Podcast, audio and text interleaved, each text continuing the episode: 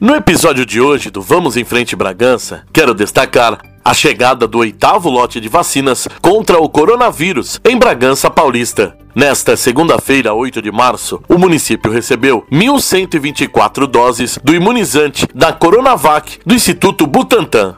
O lote é destinado para a vacinação da segunda dose aos idosos de 85 a 89 anos que se vacinaram entre os dias 12 e 17 de fevereiro.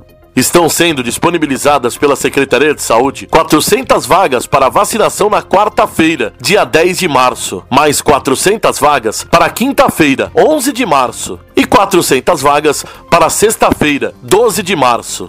O cadastro é realizado no site da Prefeitura Municipal www.braganca.sp.gov.br. É importante destacar que ao chegar para receber a vacinação, o idoso precisa estar com o documento com foto, preferencialmente um RG e um comprovante de residência. Vamos ouvir a reportagem. Vamos ouvir o professor Amauri, vice-prefeito de Bragança Paulista. Hoje, Bragança recebendo mais um lote da vacina contra a Covid, professor.